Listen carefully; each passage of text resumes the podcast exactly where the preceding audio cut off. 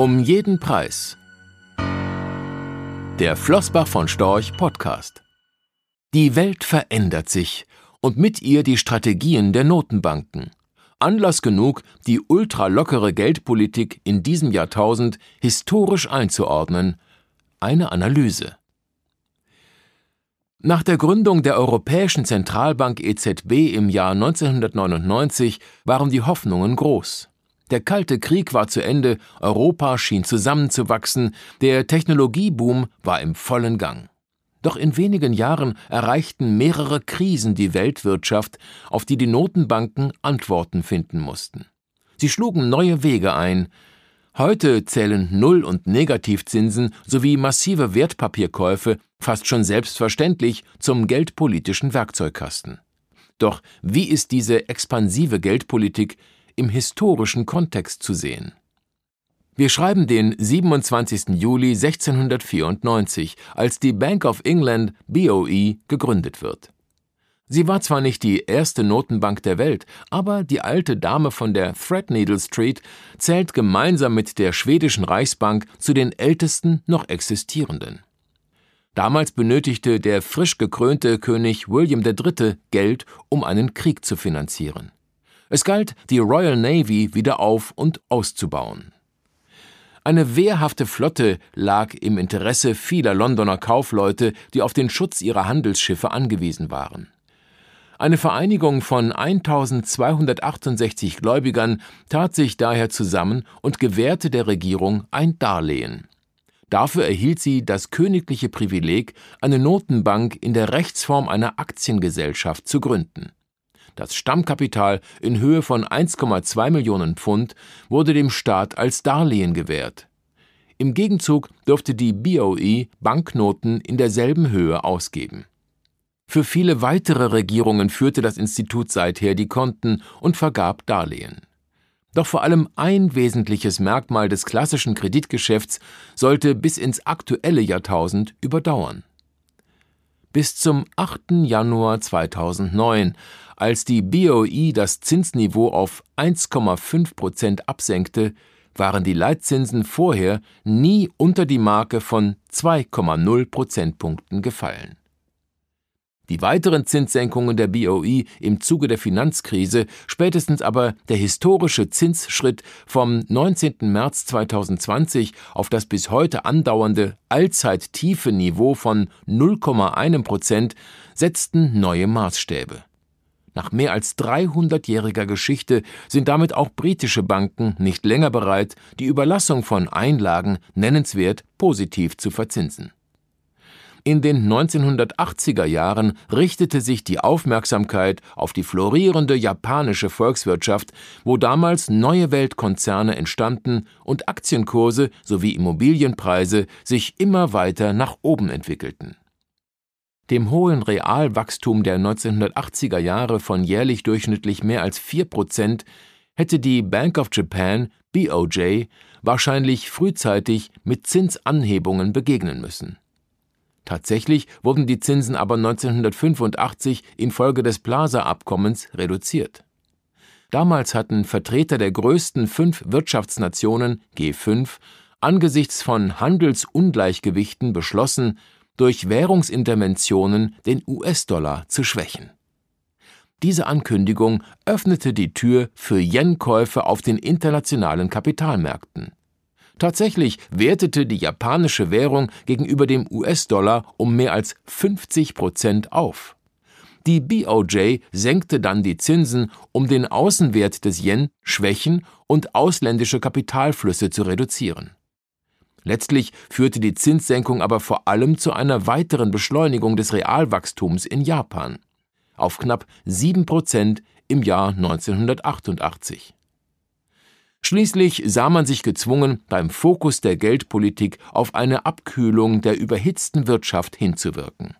Die dazu notwendigen Leitzinserhöhungen ließen dann 1990 die Blasen am japanischen Aktien- und Immobilienmarkt platzen. Immer mehr Unternehmen gerieten ins Strudeln und die Notenbank versuchte, das Wachstum durch Leitzinssenkungen von 6 auf 1 Prozent wieder anzukurbeln.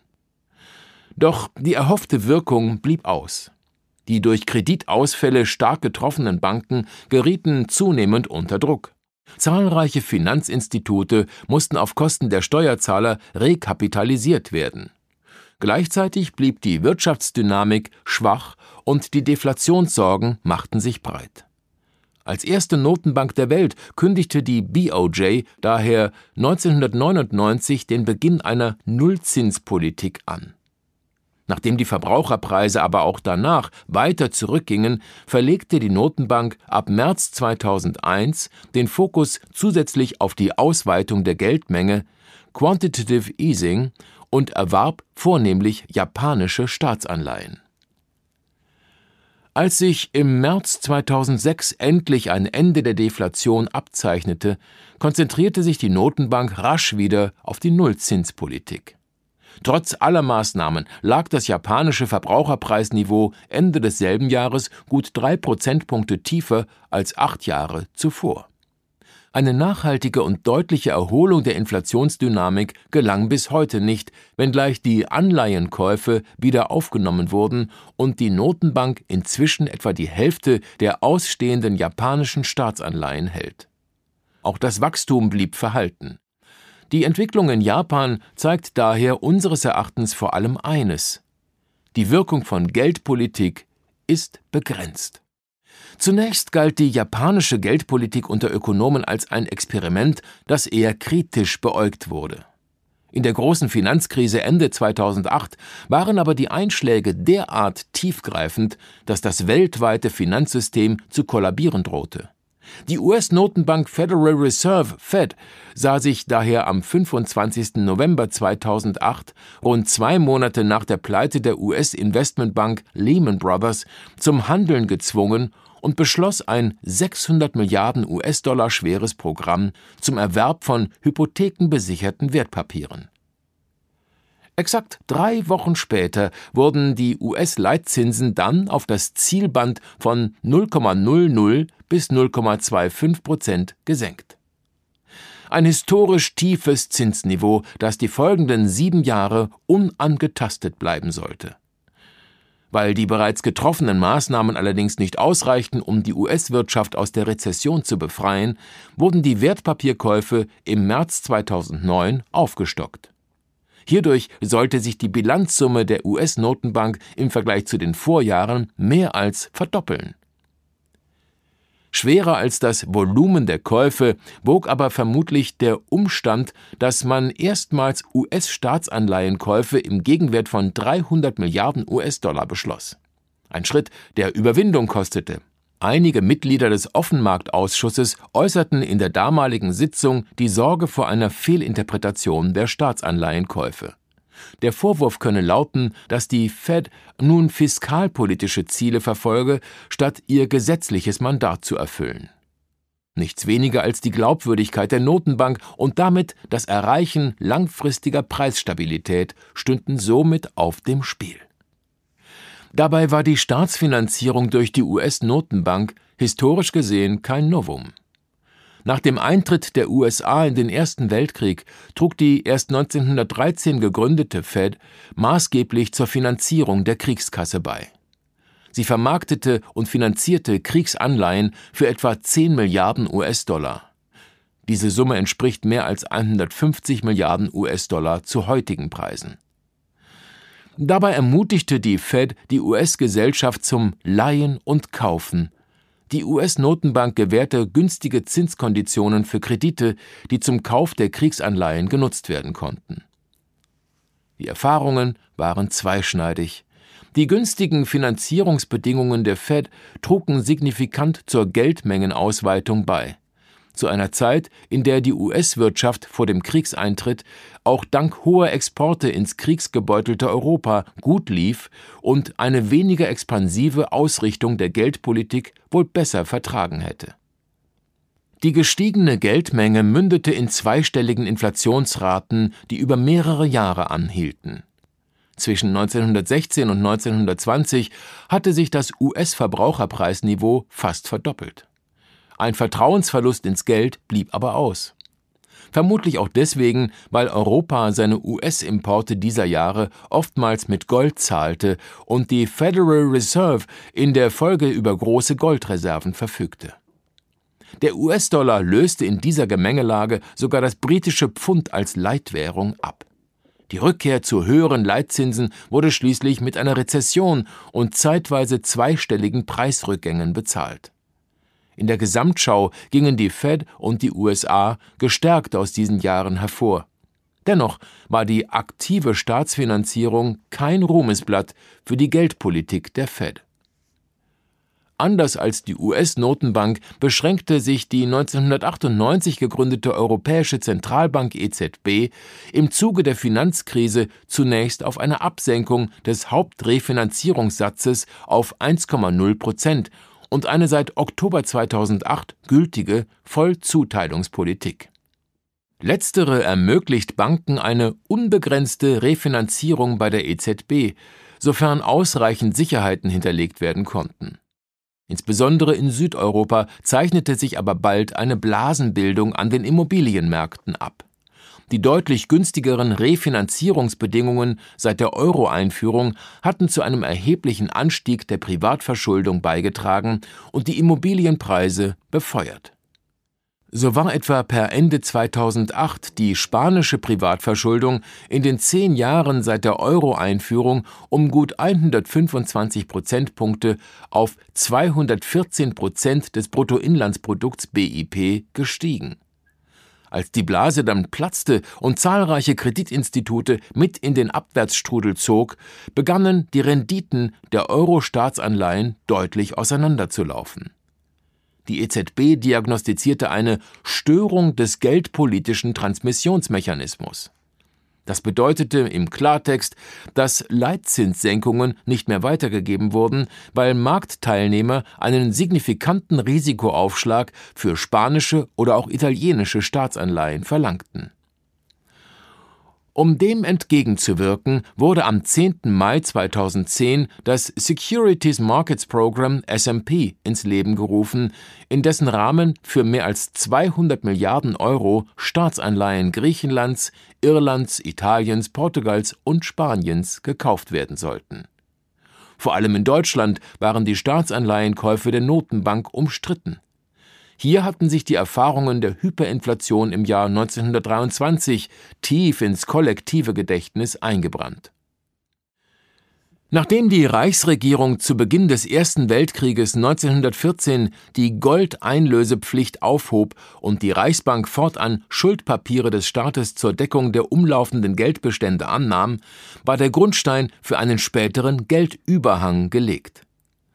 Die Regierung erhielt damit direkten Zugriff auf den Notenbankkredit.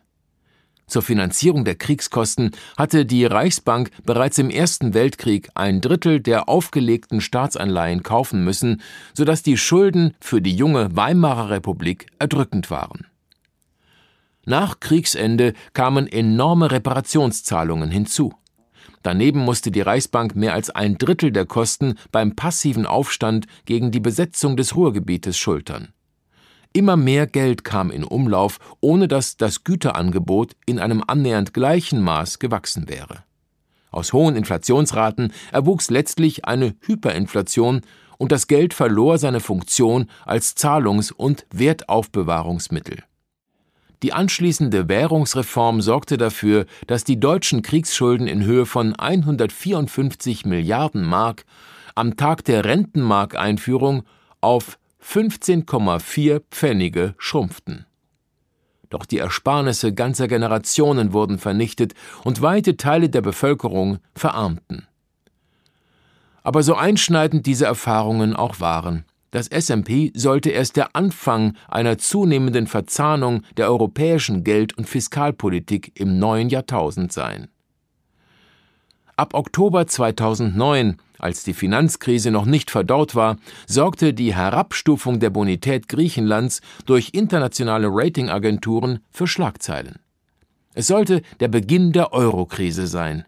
Die Kombination aus Rezession, Bankenrettungen und Konjunkturpaketen hatte die Staatsfinanzen einiger Euroländer derart belastet, dass die Marktteilnehmer deren Schuldentragfähigkeit in Frage gestellt hatten. Neben Griechenland und Italien, deren Staatsschuldenquoten vor Ausbruch der Finanzkrise bereits 100 Prozent des Bruttoinlandsprodukts BIP überstiegen, waren auch Länder wie Spanien und Irland betroffen, deren Schuldenquoten bis 2007 bei unter 40 Prozent gelegen, sich aber binnen weniger Jahre mehr als verdoppelt hatten. Der Euro geriet unter Druck, sodass zahlreiche Hilfspakete geschnürt werden mussten. 2012 rutschte die Eurozone dann in eine Rezession ab. Nur drei Jahre nachdem die Wirtschaftsleistung im Zuge der großen Finanzkrise um mehr als vier Prozent eingebrochen war. Weder Niedrigzinsen, Hilfspakete noch Anleihenkäufe schienen den Abwärtstrend stoppen zu können. Doch das Blatt wendete sich, als der damals frisch gewählte Präsident der EZB, Mario Draghi, am 26. Juli 2012 auf der Global Investment Conference in London versprach, im Rahmen unseres Mandats ist die EZB bereit, alles Notwendige zu tun, um den Euro zu erhalten. Der Optimismus kehrte zurück. Nur zwei Monate später, im September 2012, stattete die EZB die Euro-Staatsschulden mit einer impliziten Garantie aus, als das SMP durch das OMT-Programm Outright Monetary Transactions abgelöst wurde. Denn im Rahmen des OMT-Programms kann das Eurosystem Staatsanleihen bestimmter Euro-Länder in vorab nicht explizit begrenzter Höhe ankaufen. Voraussetzung für den Ankauf von Staatsanleihen war, dass der betreffende Staat sich Auflagen innerhalb eines Programms der Europäischen Finanzstabilisierungsfazilität oder des Europäischen Stabilitätsmechanismus unterwirft. Spätestens mit der Corona-Krise stieg auch die Hilfsbereitschaft der Regierungen rund um den Globus nochmals an. Insgesamt wurden damit in den vergangenen zehn Jahren aus Hilfspaketen von zig Milliarden Euro Hilfsangebote im Wert von Billionen. Aus begrenzt wurde auch hier unbegrenzt. Allein die vier großen Notenbanken BOE, BOJ, EZB und Fed, die solche Fiskalpakete indirekt finanziert haben, halten inzwischen in Summe Wertpapiere im Umfang von umgerechnet gut 16 Billionen Euro. Wenngleich Notenbanken weltweit ihre Unabhängigkeit betonen, wirkt die Geldpolitik doch zunehmend fiskal dominiert. Egal ob in der Eurozone, in Japan, in den USA oder im Vereinigten Königreich. Die Notenbanken sind zu den größten Gläubigern ihrer Staaten aufgestiegen. Immer mehr Geld kommt in diesen Ländern in Umlauf. Das kann gefährlich werden ob im Fall einer anhaltenden Geldschwemme eines Tages eine Hyperinflation wie im Deutschland der 1920er Jahre resultieren könnte, ist aber fraglich. Ein wesentlicher Grund liegt darin, dass wir mittlerweile in einer saturierten Gesellschaft leben. Zuletzt gesehene Liefer- und Rohstoffengpässe sind nicht annähernd mit der Angebotsknappheit der 1920er Jahre zu vergleichen, als Landwirte in Erwartung steigender Preise zeitweise ihre Erzeugnisse zurückhielten und Menschen im Herbst 1923 unter Hunger litten. Entsprechend weit hergeholt erscheint es zum jetzigen Zeitpunkt von einem möglichen Vertrauensverlust ins Geldsystem zu sprechen, der demjenigen der 1920er Jahre gleicht zumal die vergangenen Jahrzehnte durch eine ausgeprägte Preisstabilität gekennzeichnet waren und somit vertrauensfördernd gewirkt haben dürften. Nichtsdestotrotz zeigt das billige Geld in sensiblen Bereichen bereits Auswirkungen. Angesichts des knappen Wohnraumangebots schlug sich beispielsweise die Ausweitung der Geldmenge in Deutschland in deutlich steigenden Immobilienpreisen nieder. Sollte sich diese Entwicklung ungebremst fortsetzen, dürften politische und soziale Konflikte um den Wohnraum weiter zunehmen, wie etwa die Einführung eines Mietendeckels in Berlin zeigt. Welche Handlungsmöglichkeiten bleiben, wenn die Zinsen nahe oder unter Null verharren und die Wertpapierkäufe der Notenbanken, der weltgrößten Gläubiger, zunehmend ausgereizt sind? Die Geschichte zeigt, dass die Geldpolitik Symptome lindern kann, nicht aber Ursachen therapieren. Und so wird man wohl den eingeschlagenen Weg fortsetzen müssen, koste es, was es wolle. Die Analyse ist in der Position erschienen. Das Magazin können Sie kostenfrei auf unserer Internetseite abonnieren. Rechtlicher Hinweis diese Publikation dient unter anderem als Werbemitteilung. Sie richtet sich ausschließlich an deutschsprachige Anleger mit Wohnsitz bzw. Sitz in Deutschland, Österreich, Luxemburg und in der Schweiz. Die in dieser Veröffentlichung enthaltenen Informationen und zum Ausdruck gebrachten Meinungen geben die Einschätzungen von Floßbach von Storch zum Zeitpunkt der Veröffentlichung wieder und können sich jederzeit ohne vorherige Ankündigung ändern. Angaben zu in die Zukunft gerichteten Aussagen spiegeln die Zukunftserwartung von Floßbach von Storch wider, können aber erheblich von den tatsächlichen Entwicklungen und Ergebnissen abweichen. Für die Richtigkeit und Vollständigkeit kann keine Gewähr übernommen werden. Der Wert jedes Investments kann sinken oder steigen, und Sie erhalten möglicherweise nicht den investierten Geldbetrag zurück mit dieser Veröffentlichung wird kein Angebot zum Verkauf, Kauf oder zur Zeichnung von Wertpapieren oder sonstigen Titeln unterbreitet. Die enthaltenen Informationen und Einschätzungen stellen keine Anlageberatung oder sonstige Empfehlung dar. Sie ersetzen unter anderem keine individuelle Anlageberatung. Angaben zu historischen Wertentwicklungen sind kein Indikator für zukünftige Wertentwicklungen diese Veröffentlichung unterliegt Urheber Marken und gewerblichen Schutzrechten. Eine Vervielfältigung, Verbreitung, Bereithaltung zum Abruf oder Online-Zugänglichmachung, Übernahme in andere Webseite der Veröffentlichung ganz oder teilweise in veränderter oder unveränderter Form ist nur nach vorheriger schriftlicher Zustimmung von Floßbach von Storch zulässig ein umfangreiches Glossar zu Themen und Begriffen finden Sie auf www.flossbachvonstorch.com/glossar/. Diese Veröffentlichung unterliegt Urheber-, Marken-, gewerblichen sowie wettbewerbsrechtlichen Schutzrechten. Copyright 2020 Flossbach von Storch. Alle Rechte vorbehalten